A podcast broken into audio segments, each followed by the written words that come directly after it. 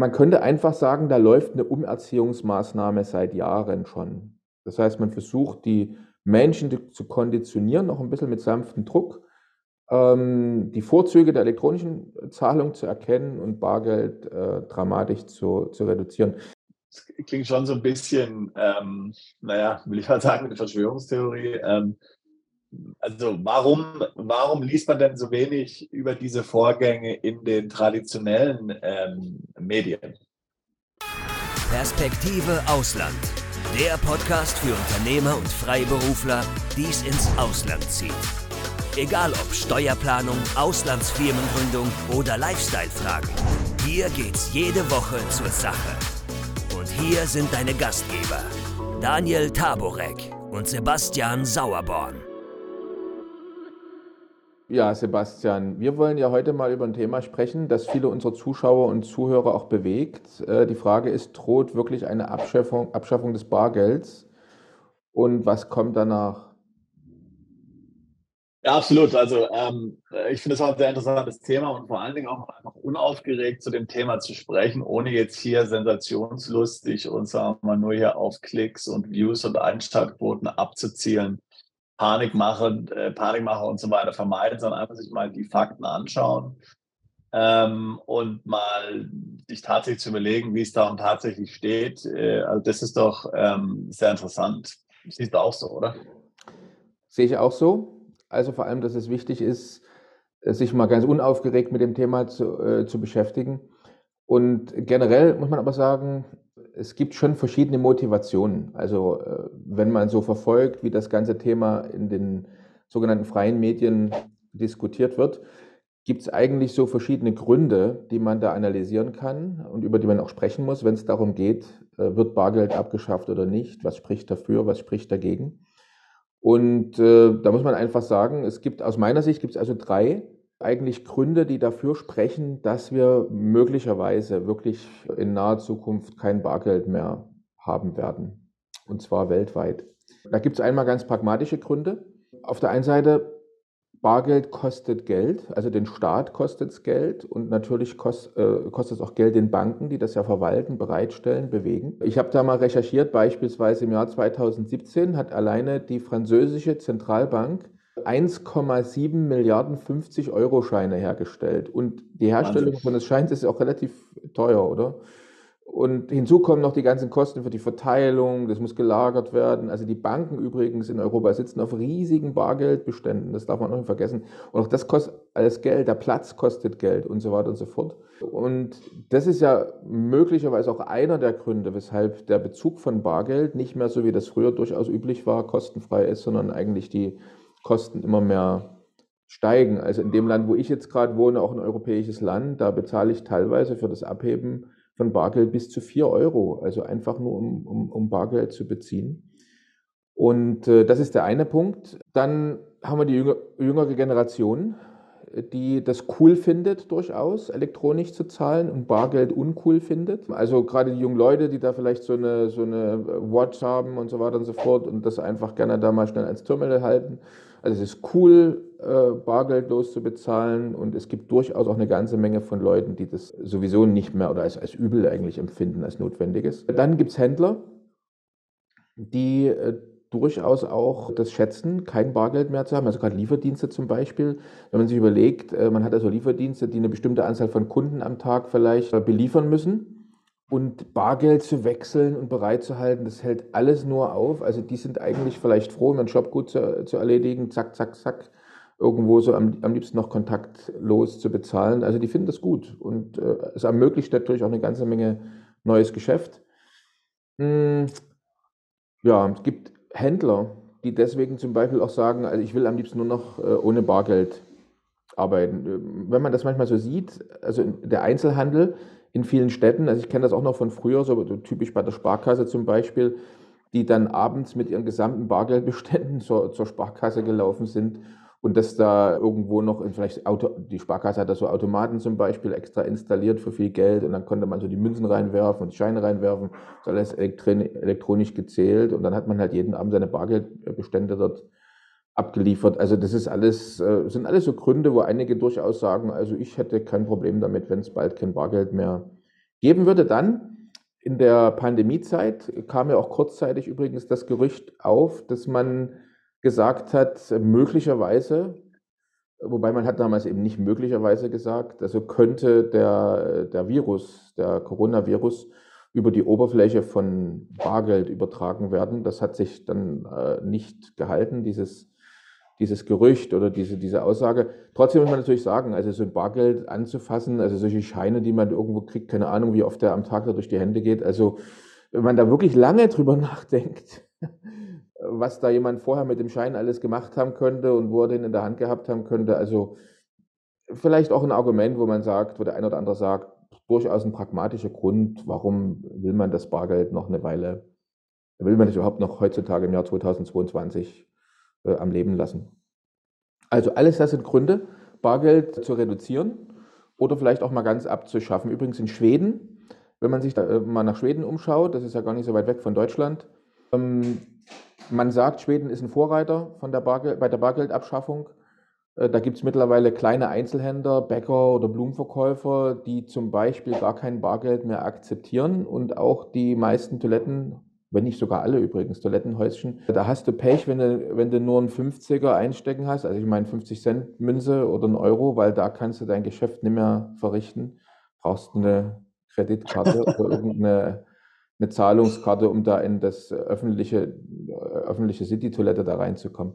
Also das sind alles so so Dinge, die man dann natürlich, wenn man jetzt unaufgeregt über das Thema sprechen will, also wie sieht es aus, Bargeldabschaffung, äh, ja oder nein, da könnte man mal über solche Fakten nachdenken.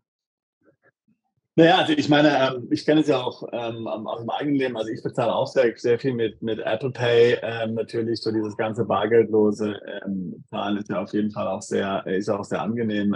Also was du jetzt hier beschrieben hast, das kennen wir absolut. Also Jetzt gerade im UK zum Beispiel ähm, gibt es doch schon etliche Geschäfte, wo du nur mit Karte bezahlen kannst, gerade so neue Geschäfte, die, die eröffnen. Ähm, auch dann gerade oft so jetzt, selbst wenn du jetzt auf irgendeinem Markt bist oder so, Bauernmarkt oder sowas, ja, und jetzt, wo du es eigentlich überhaupt nicht erwarten würdest, bis, äh, bis in Kirchen rein, wo du auch schon spenden kannst, bargeldlos, ja. Ähm, da gibt es doch wirklich äh, einige Beispiele. Es ist sogar so in Großbritannien, da gibt es ja diese, so eine Obdachlosenzeitung, die wird dann auch von Obdachlosen verkauft. Ähm, die nehmen mittlerweile auch bargeldlose Zahlungen. Ja, das ist echt total, äh, total verrückt. Also grundsätzlich ist es natürlich, wenn man jetzt mal so ganz oberflächlich darüber nachdenkt, ähm, äh, äh, und jetzt mal so ganz unschuldig darüber nachdenkt, natürlich auch sehr, ähm, sehr angenehm, äh, vielfach, ja, weil man nicht Bargeld mit sich rumschleppen muss, ist ein Sicherheitsthema, ist dann immer noch was, muss er zum Geldautomat gehen und so weiter, hin und her, ja. Ähm, aber gut. Abo Geldautomat, ich meine, es ist ja doch auch schon so, äh, dass man auch sehen kann. Ich, ich glaube, in Deutschland habe ich irgendwo gelesen, sind jetzt ja ähm, in, in den letzten Jahren sogar mehr als 1000 Geldautomaten ähm, äh, sozusagen äh, geschlossen und abgebaut worden. Ja, gerade so in ländlichen Gegenden ist dann immer schwieriger, auch natürlich ähm, an Bargeld äh, zu kommen. Gerade ältere Leute sind natürlich doch ähm, hier hängen am Bargeld oftmals noch fest oder auch gerade, ich sage jetzt mal, vielleicht eben auch äh, eher etwas ähm, ärmer Leute. Ähm, und das ist natürlich dann ein Problem, ja, wenn dann dort kein Geldautomat vorhanden ist.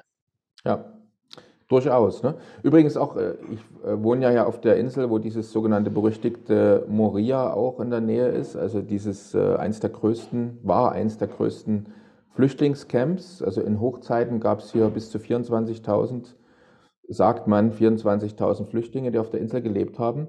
Was für uns immer ganz interessant war, wenn man dann also hier einkaufen geht, in Lidl oder irgendwo, dann sieht man alle mit einer Visakarte ausgestattet. War damals so, ne? Ist heute inzwischen nicht mehr so, aber damals hat man das so gemacht, weil man eben doch dort einfach gesagt hat, also es ist ein Riesenaufwand, dieses Geld zu managen. Und so war es ganz einfach, denen einfach äh, sozusagen jeden Monat das Geld, was sie ausgeben können, auf diese Visakarte zu überweisen. Visa-Debitkarte und damit konnten sich hier bewegen. Äh, Geld, jetzt sehen wir mal davon ab, ist es jetzt auf einer Kreditkarte oder ist es oder eine Debitkarte oder ist es, äh, habe ich es in Bargeld? Geld ausgeben ist eben einfach ein Stück Freiheit. Ne? Also einfach zu sagen, ich entscheide mich jetzt mit dem Geld, dies und jenes zu machen, wobei man dort eben schon erste Versuche gemacht und hat dem Geld auf diesen Karten bestimmte Eigenschaften gegeben.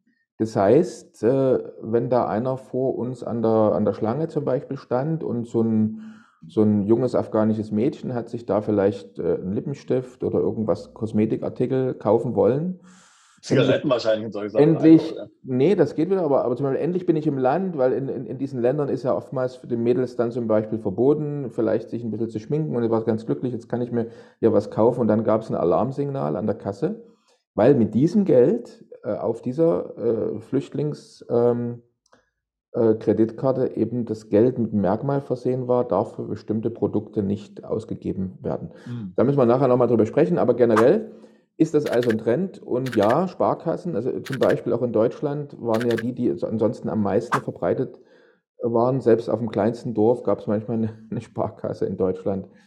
Äh, nicht bloß, dass die Filialen verschwunden sind, das ist, hat ja schon vor mehr als zehn Jahren angefangen. Inzwischen, wie du selber gerade schon gesagt hast, werden auch die die äh, Geldautomaten zurückgebaut ohne Ende. Und man könnte einfach sagen, da läuft eine Umerziehungsmaßnahme seit Jahren schon. Das heißt, man versucht, die Menschen zu konditionieren, noch ein bisschen mit sanftem Druck, die Vorzüge der elektronischen Zahlung zu erkennen und Bargeld äh, dramatisch zu, zu reduzieren. Äh, interessant, im Vergleichsportal Verivox, wenn man da mal nachschaut, die haben da mal vor einiger Zeit äh, Kontoanbieter verglichen und die Hälfte der Kontoanbieter, die man da verglichen hat, da hat man einfach gesehen, also Bargeldbezug war da nur noch mit Einsch oder ist nur noch mit Einschränkungen möglich. Also entweder hat man Mindestbeträge, die man abheben muss, man kann also keine Kleinstbeträge mehr abheben oder die Anzahl der Abhebungen ist eingeschränkt oder dann mit hohen Kosten versehen und so weiter und so fort. Wenn man das alles mal zusammenfasst, trotzdem rein pragmatisch gesehen, gibt es durchaus vielleicht Gründe, zumindest aus der Sicht derjenigen, die das Bargeld produzieren, verteilen, managen, verwalten, Bargeldbenutzung zu reduzieren. Man muss auf der anderen Seite aber auch wirklich sagen, und man muss auch Verständnis äh, dafür haben, dass es eine ganze Reihe von Menschen gibt, die sich große Sorgen machen in Verbindung mit der Bargeldabschaffung, äh, wenn sie denn käme, am Bargeld hängen darin eine bestimmte Art von Freiheit sehen, sich nicht zwingen lassen wollen, nur noch elektronisch zu bezahlen. Und da sprechen wir noch gar nicht von denjenigen, die sich ja Sorgen machen, deswegen, weil sie hinter der geplanten Abschaffung von Bargeld noch ganz andere Motivationen sehen, außer denen, die wir gerade besprochen haben. Also selbst wenn man das außer Acht lassen würde, muss man die Sorgen von denjenigen verstehen, die einfach das einen Eingriff in ihre persönliche Freiheit sehen. Einige berufen sich übrigens auch immer, immer wieder darauf, dass im, Grundsatz, äh, im Grundgesetz, das auch verankert ist, dass das Bargeld das Zahlungsmittel ist. Ähm, und man muss sich natürlich auch mit der Frage auseinandersetzen, diese Alternativen zum Bargeld, was passiert? Wir reden, wir haben ja vor kurzem auch äh, in einem Podcast über das Thema Blackout gesprochen.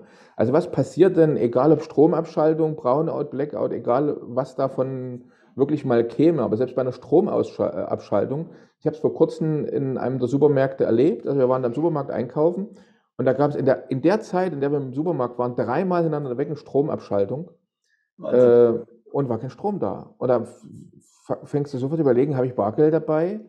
Selbst wenn ich Bargeld dabei habe, ist die Kassiererin überhaupt in der Lage, mir das, das Bargeld abzunehmen? Ich meine, kann die noch rechnen?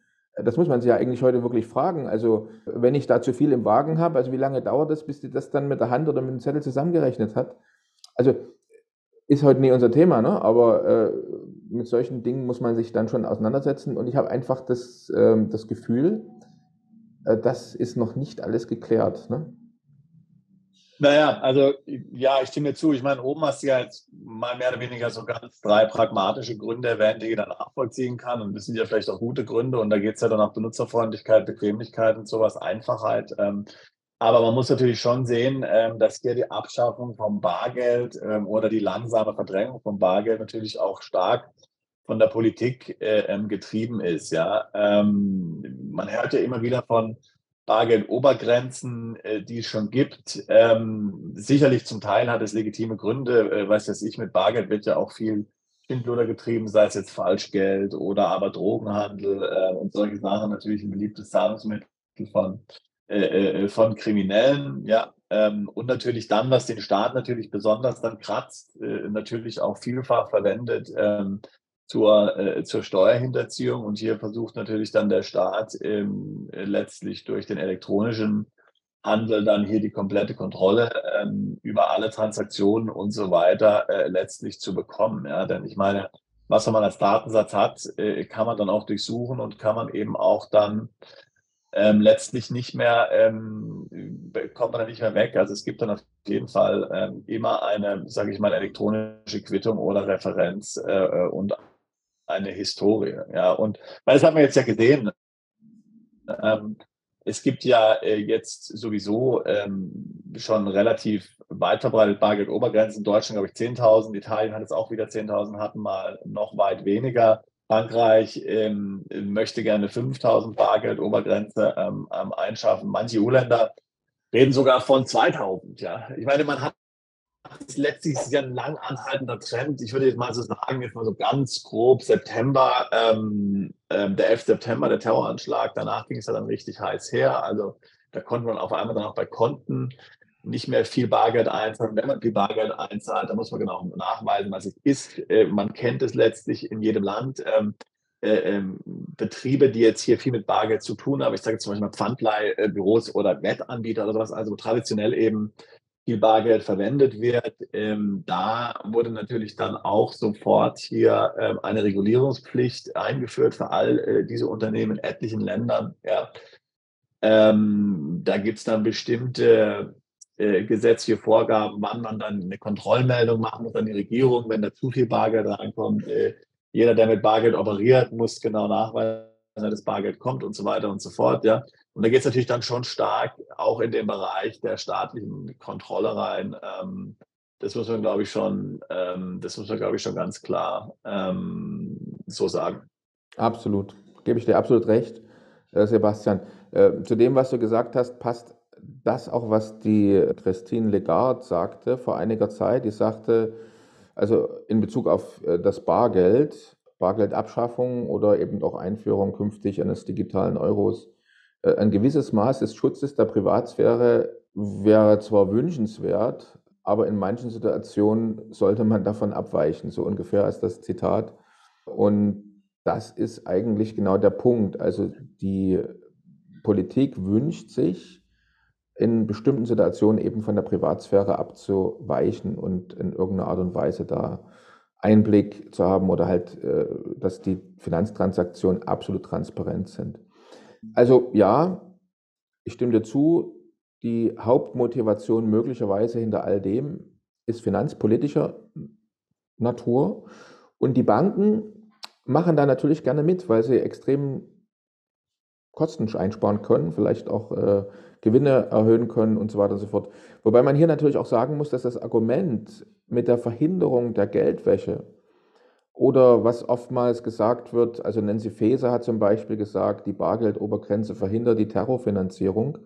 Also dieses Argument hinkt für mich persönlich, weil man verbietet ja auch beispielsweise nicht äh, ein Messer zu kaufen, äh, nur weil man ein Messer auch zum Töten verwendet hat oder zum Töten verwenden kann. Also wenn man einfach sieht, wie viel Prozent wird das sein vom ganzen Bargeld, das im Umlauf, im Umlauf ist, das wirklich für Geldwäsche benutzt wird. Und deswegen jetzt eigentlich alle Menschen weltweit darunter leiden zu lassen, indem man einfach sagt, weil ein Prozent, vielleicht auch weniger, äh, des weltweiten Bargeldbestands für die Geldwäsche verwendet wird, oder für Steuerverminderung, Steuerhinterziehung und so weiter und so fort, verbieten wir es einfach mal allen Menschen das, das Benutzen von Bargeld. Das ist eine Frage, ist das richtig, ist das nicht, aber das, äh, wie gesagt, müssen dann andere Leute diskutieren und entscheiden. Aber man muss einfach Verständnis dafür haben für die Menschen, die sich da einfach Sorgen machen. Ja, gleichzeitig spielt hier natürlich dann auch noch eine Rolle, da kommt man eigentlich nahtlos noch zum anderen, zu einer anderen Triebkraft, die damit was zu tun hat, Bargeld abzuschaffen. Und das hat was damit zu tun, äh, dass man äh, eigentlich gleichzeitig mit dem Abschaffen des bisherigen Geldsystems auch ein weltweites neues Geldsystem oder Finanzsystem einführen will. Und dieses neue Geldsystem soll eben von Beginn an gleichzeitig so transparent sein, dass es jegliche kriminelle Nutzung ausschließt.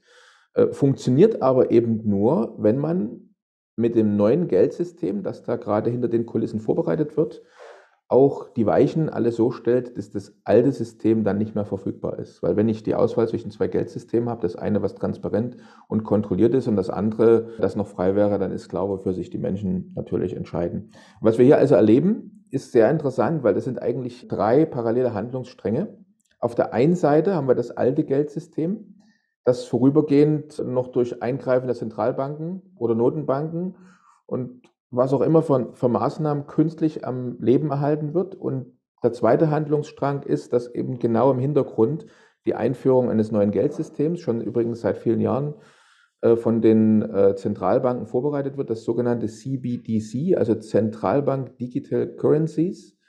Und das dritte, was wir jetzt an den dritten Handlungsstrang, den wir momentan gerade erleben, das ist eigentlich, dass der Umstieg vorbereitet wird. Das heißt, man äh, versucht, Situationen vorzubereiten oder herbeizuführen, ich sage es mal bewusst ganz, ganz neutral, in der die Menschen möglichst schnell dann auch das neue Geldsystem akzeptieren. Und gerade, ja, das ist eben wahrscheinlich so ein Punkt, in dem äh, dann man schnell von, der, von Fakten in Richtung äh, sogenannter Verschwörungstheorien sich bewegt und deswegen auch aufpasst, was man äh, dazu denkt und auch an Informationen verbreitet.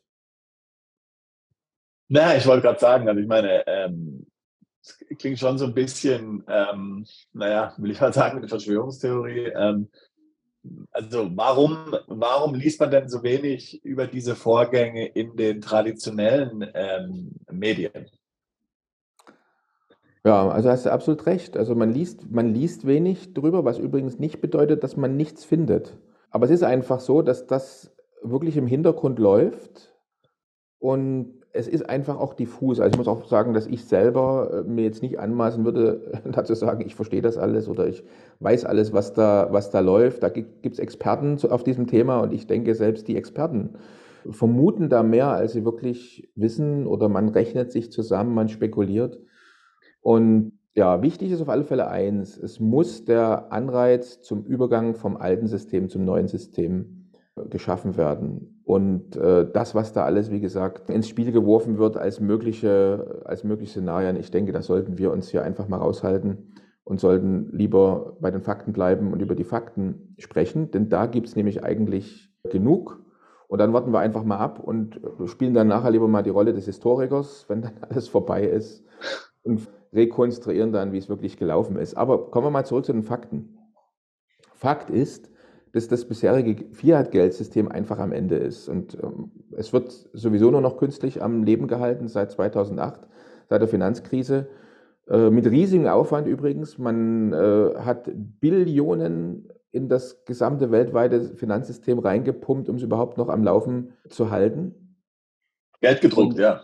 Äh, man hat äh, ja Geld, man macht das halt heutzutage elektronisch. Dadurch, meistens wird ja Geld, entsteht ja Geld heute durch, Auf, durch Aufnehmen von Schulden. Also wenn man einfach mal sieht, man hat eigentlich das alte Geldsystem, was es mal gab, das leider nicht mehr, also auch nicht mehr, es macht keinen Sinn, das mehr wiederzubeleben. Das alte ursprüngliche Geldsystem, das war ja mal durch Gold gedeckt. Mhm.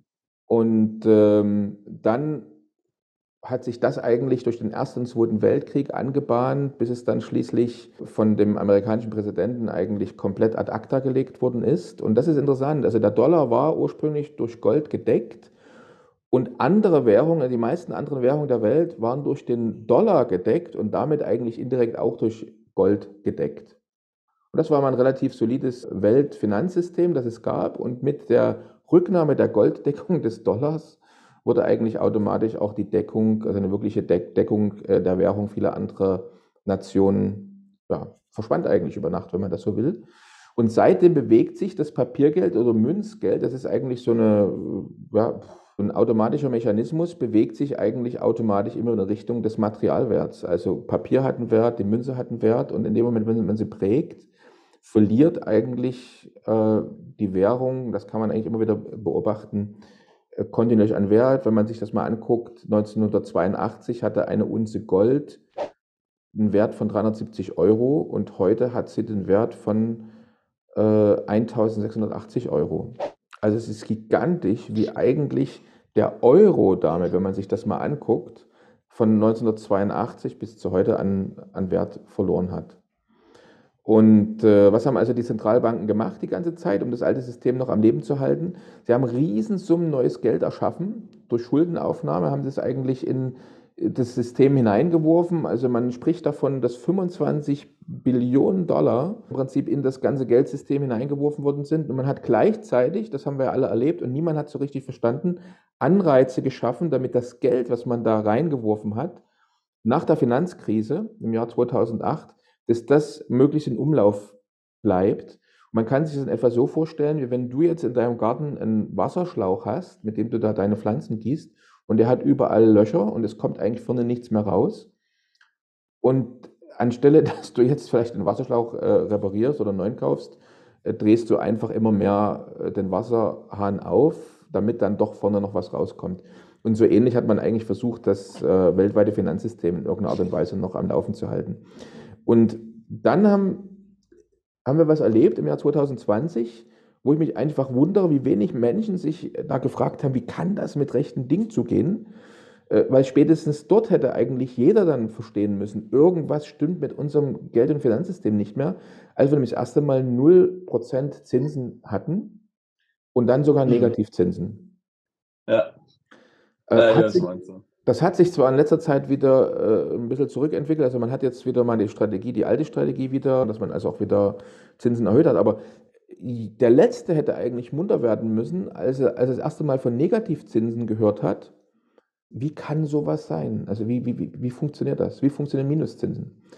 Und daran sieht man einfach das System, das Geld- und Finanzsystem, äh, was momentan weltweit eigentlich dann noch am Arbeiten ist. Das, das sind die letzten Stunden gezählt, äh, sind die letzten Zuckungen, die wir dann noch erleben. Und es wird bald durch ein neues System ersetzt. Ne? Also was die Notenbanken eben dann gemacht haben, am Anfang haben sie, wie gesagt, äh, äh Billionen Dollar da in das äh, in das System reingepumpt, äh, reingepumpt, haben die Zinsen nach unten gesetzt. Dann später hat man wieder mal versucht, die Zinsen zu erhöhen. Das ist auch eine Methode, um den Wert von Geld zu erhöhen. Das sind ja zwei Werkzeuge, die die äh, Notenbanken, Finanzbanken, äh, Zentralbanken dann auch noch haben, dass sie einfach sagen, wir kaufen in Größenordnung unsere eigene Währung auf.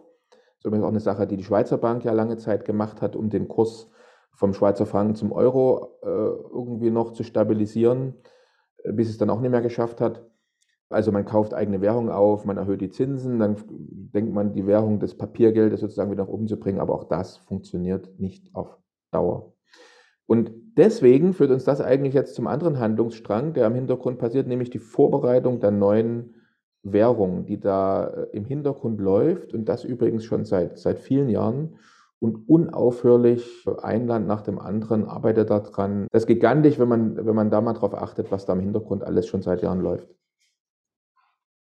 Wahnsinn. Ähm, also zum Teil sind es ja auch sehr, ähm, ich sage mal, beunruhigende Themen, weil ja da doch sehr, ich sage mal, große äh, um, äh, Verwerfungen passieren, die auch das Leben der Menschen konkret äh, beeinflussen. Positiv, vielleicht negativ, ähm, aber generell also Dinge, die jedenfalls das Leben auf jeden Fall verändern werden. Und ähm, dennoch, also zumindest in den Mainstream-Medien sieht man fast gar nichts dazu. Ja. Äh, doch, man findet das in den Medien. Also man, sieht, man liest darüber in den Zeitschriften, man, liest, äh, man hört darüber in den Nachrichten, aber nicht auf Seite 1. Also wer das macht, wer zum Beispiel jetzt bei den online äh, normalen Medien, Spiegelstern, Fokus, NTV, wie auch immer, äh, wer gezielt auf der Suche nach Nachrichten über den Fortlauf, den Fortgang der Einführung der äh, digital, äh, digitalen Zentralbankwährung schaut, der wird immer wieder was finden letztendlich auch auf Seiten der EU-Regierung findet man äh, Hinweise, äh, Dokumente, die darauf hindeuten, ganz klar eigentlich schon Aussagen dazu haben, dass das kommt. Der digitale Euro wird eingeführt werden und so weiter und so fort. Und es gibt auch interessante Webseiten, zum Beispiel eine Seite, die ich immer wieder aufsuche, die heißt cbdctracker.org.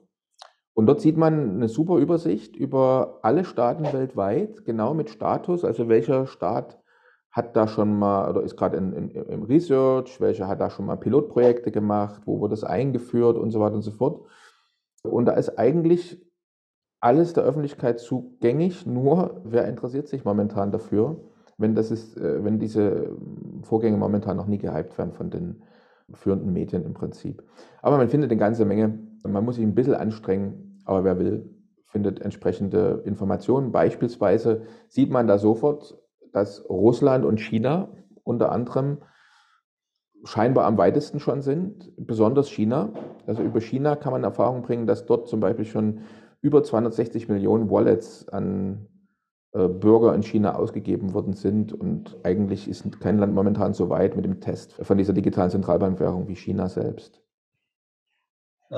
Also ich kann mir auch vorstellen, dass letztlich dann ähm, so eine Maßnahme dann zum Anlass auch genommen wird, um ja dieses ganze, um, um dieses ganze aus staatlicher Sicht ja doch sehr bedenkliche ähm, alternative Zahlungssystem der Kryptowährung jetzt auch mal unabhängig von den ganzen, ich sage jetzt mal, ähm, für Anleger negativen Geschichten, die es da gibt. Jetzt haben wir erst zur FTX gehört, aber grundsätzlich jetzt mal Kryptowährung ist ja für den Staat äh, immer eine besorgniserregende ähm, Erscheinung, denn hier wird ja dann Kontrolle weggenommen von den Zentralbanken und es scheint mir doch so zu sein, dass jetzt hier letztlich äh, auch letztlich ein Weg gesucht wird, möglicherweise den Kryptomarkt komplett zu regulieren, bestehende Kryptowährungen vielleicht auch einfach abzuschaffen und durch dann zentrale äh, Kryptowährungen ähm, zu ersetzen. Ja, und, und das bringt mich auch schon zu meiner nächsten Frage. Ähm, äh, was wird es denn jetzt ändern äh, mit neuem Geld? Ähm, und, und äh, wieso ähm, ist da gerade in alternativen Medien ähm, so viel, sage ich jetzt mal, emotionale Aufregung ähm, auch zu verspüren. Ähm, was beunruhigt die Menschen konkret und ist es begründet oder nicht? Was denkst du dazu? Ja, also Sebastian, ich kann natürlich die Fragen jetzt nicht beantworten, ohne zu spekulieren. Versuche halt, wenn ich solche Themen recherche, immer zu gucken, einfach was sind Fakten, was, was ist belastbar. Aber diejenigen, die darüber sprechen und diskutieren, die sehen eben einfach enorme Einschränkungen ihrer Freiheit aus verschiedensten Gründen. Also manche befürchten zum Beispiel, dass dann die Wallet, also es wird ja dann so eine 1 zu 1 Beziehung geben zwischen der Zentralbank des Landes, in dem ich wohne, und, und mir. Das heißt, ich habe dann eine Wallet, die direkt von der Zentralbank ausgegeben wird und die Zentralbank überweist mir mein Geld. Und es wird jetzt befürchtet, dass möglicherweise diese App, die man dann dafür benutzt, zusätzlich noch Funktionalitäten bekommt, die ähnlich dem Social Credit System sind, das da auch in China schon lange verwendet wird. Also wo man jetzt zum Beispiel, äh, hatten wir vor einiger Zeit beispielsweise diesen Zusammenbruch der größten Immobilienfirma in China. Kennen wir ja alle noch, ist noch gar nicht so lange her. Und dann wollten zum Beispiel diese Menschen, die da ihr ganzes Geld verloren haben, wollten dann demonstrieren gehen. Und plötzlich stand bei denen in der App, dass sie ihr Haus nicht verlassen dürfen. Also in der App, in der zum Beispiel sonst angezeigt wird, dass man seine Hand, sein Haus nicht verlassen darf, weil gerade von mir aus Covid-19-Fälle oder weil Ach, ich selbst was. positiv getestet bin und dann plötzlich stand da drin, Sie dürfen das Haus nicht verlassen. Das heißt, solche Apps werden eben in bestimmten Ländern zur Kontrolle der Menschen vom Staat verwendet. Und jetzt gibt es Ängste bei einigen Personen oder bei vielen sogar, dass möglicherweise dann das auch auf uns zukäme. Ich setze das jetzt mal ganz bewusst in, in Konjunktiv, weil niemand weiß eigentlich wirklich, wie das letztendlich alles äh, ausgeht. Es gibt ja übrigens immer noch die Hoffnung von, von vielen, das zu verhindern, die Bargeldabschaffung, über die wir die ganze Zeit sprechen. Also trotzdem noch das Bargeldsystem am Leben zu halten. Einige sagen dann auch, kommt, lasst uns ab morgen so viel wie möglich nur noch mit Bargeld bezahlen. Je mehr wir jetzt noch mit Bargeld arbeiten, desto mehr verunmöglichen wir die Bargeldabschaffung. Aber auch da äh, kann ich eigentlich nur im Konjunktiv sprechen und äh, da muss sich jeder seine eigene Meinung dazu bilden. Zurück zu den Fakten. Also, was wir wirklich wissen, ist einfach, dass diese digitalen Zentralbankwährungen neue technische Features haben werden, die das Bargeld eben nicht hat. Das kann man als Vorteil sehen, kann aber eben auch enorm missbraucht werden. Also man kann beispielsweise diesem Geld, diesem neuen Geld ein Verfallsdatum mitgeben. Man kann eine Zweckbestimmung mitgeben. Ich hatte vorhin schon mal den Fall äh, erwähnt, der, der Flüchtenden, die jetzt hier zum Beispiel unterwegs sind, denen man so eine Visa-Card gegeben hat und die damit äh, bestimmte Dinge nicht einkaufen können. Also man kann eine Zweckbestimmung dem Geld mitgeben. Man kann die Verwendung auf eine Region einschränken. Das sind natürlich interessante Features und das weiß man jetzt, wie gesagt, und diese Features können Vorteile haben, können aber eben auch missbraucht werden.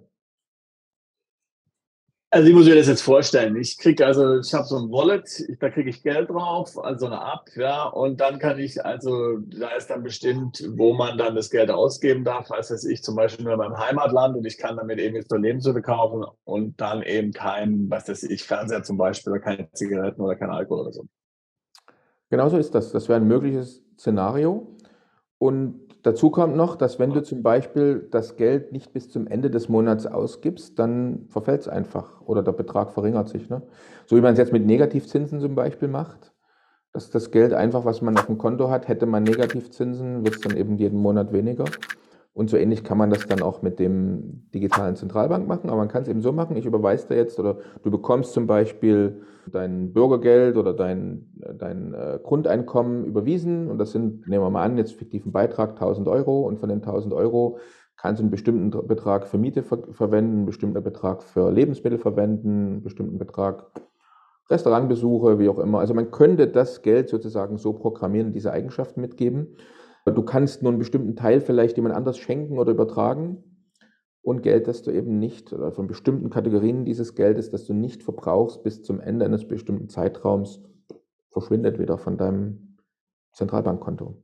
Das und, und welche Vorteile hätte das jetzt? Also ich meine, also wer würde das überhaupt äh, akzeptieren, wenn, wenn die Leute auf die Barrikaden gehen oder nicht?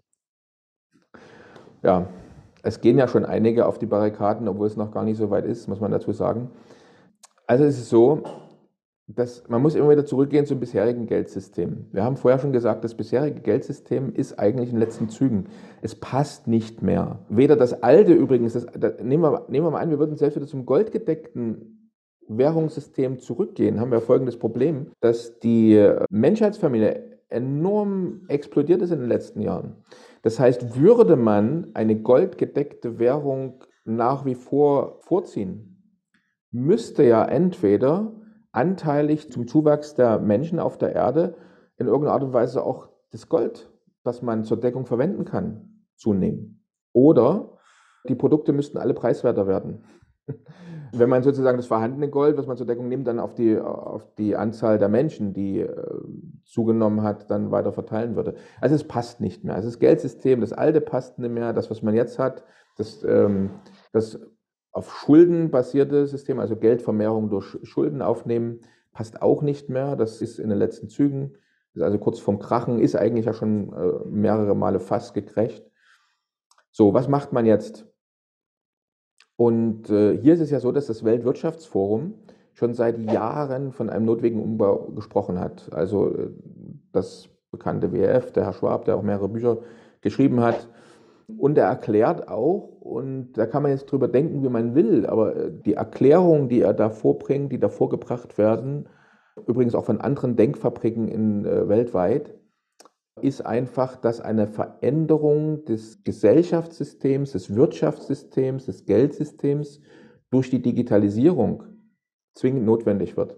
Also nehmen wir mal ein Beispiel selbstfahrende Autos, die es jetzt immer mehr gibt sind zwar noch nicht so 100% selbstfahrend, aber wir wissen, das macht immense Fortschritte und es wird nur noch wenige Jahre dauern, bis wir wirklich die Straßen gefüllt mit selbstfahrenden Autos sehen. So, würde es jetzt bald selbstfahrende Autos geben, würde das allein in Deutschland, ich sage jetzt mal rund roundabout eine Million Berufskraftfahrer arbeitslos machen. Kassier, Kassierer, Kassiererin beispielsweise, äh, also ich sehe in, in Deutschland immer mehr Supermärkte, jetzt hier auf der Insel, wo ich wohne, weniger, aber in Deutschland immer mehr Supermärkte ohne, ohne Kassiererin. Also ja. überall, in UK auch, ja. überall durch die Digitalisierung verschwinden eigentlich Arbeitsplätze. Generell muss man ja sagen, im, in den Innenstädten verschwindet der Einzelhandel. Äh, man sieht immer wieder mal so merkwürdige Filmchen oder Berichte, dass in Japan zum Beispiel selbst Pflegekräfte von Robotern in Altenheimen ersetzt werden sei es wie sei, also die künstliche Intelligenz ersetzt immer mehr Arbeitsplätze. Lehrer, man hat jetzt das digitale Lernen, auch gerade in den Zeiten der Pandemie, das hat ja nochmal einen gewaltigen Schub bekommen. Immer mehr Universitäten bieten das elektronische Lernen an. Das heißt, da werden irgendwelche Kurse, teilweise kann sich schon komplette Studiengänge komplett online abhalten. Äh, und ich habe mich selbst mal testweise bei zwei Universitäten angemeldet. Und da ist es einfach so, Videokurse mit dem Professor aufgenommen. Und äh, ob der noch lebt, ob der noch angestellt ist bei der Uni, keine Ahnung. Ne? Also du machst da den Kurs und ähm, äh, hörst dir seine Vorträge an, machst dann solche, solche Prüfungen und so weiter und so fort und dann hast du am Ende deinen, deinen, deinen Abschluss. Ich habe jetzt mal bewusst ein bisschen übertrieben, ganz ist natürlich nie. Es gibt noch nach wie vor sehr hochwertige Studiengänge, wo dann immer noch, sagen wir mal, ein, ein bestimmter Anteil äh, an echter Betreuung durch, durch Lehrer, Professoren und sowas erfolgt. Aber man kann auf alle Fälle die Anzahl der Lehrer und Professoren drastisch reduzieren. Und, und, und übrigens auch äh, das, was, was wir jetzt ja machen oder was du ganz speziell machst, Steuerberatung. Also durchaus möglich, dass äh, käme dieses System mit den digitalen Zentralbankwährungen, dass sich dann auch das Thema einer Steueroptimierung, Steuerberatung eigentlich kom komplett erledigt hat. Äh, ja. wenn, wenn, alle Finanz, Finanztransaktionen ja, genau. äh, komplett transparent sind, oder? Dann hast du eigentlich, wir haben ja mal einen interessanten Podcast übrigens gemacht über Estland, Firmengründung.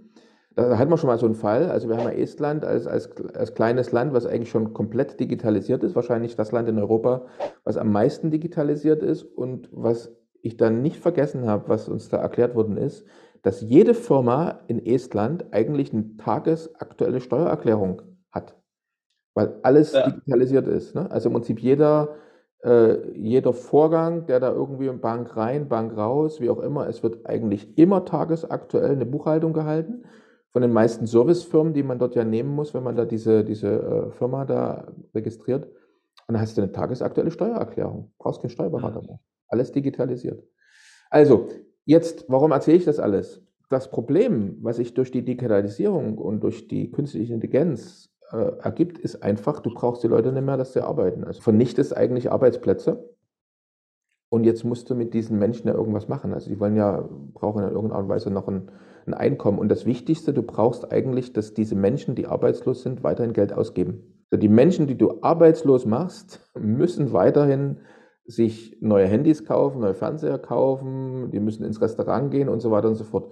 Und deshalb wurde eigentlich von den Denkfabriken und natürlich auch äh, teilweise koordiniert und führend auch von dem Weltwirtschaftsforum, wird halt so von Konzepten geträumt, sage ich jetzt einfach mal, wobei das viel, viel weiter ist als nur ein Traum allen Bürgern ein Grundeinkommen oder ein sogenanntes Bürgergeld, wie man es jetzt in Deutschland ja nennt, auszuzahlen.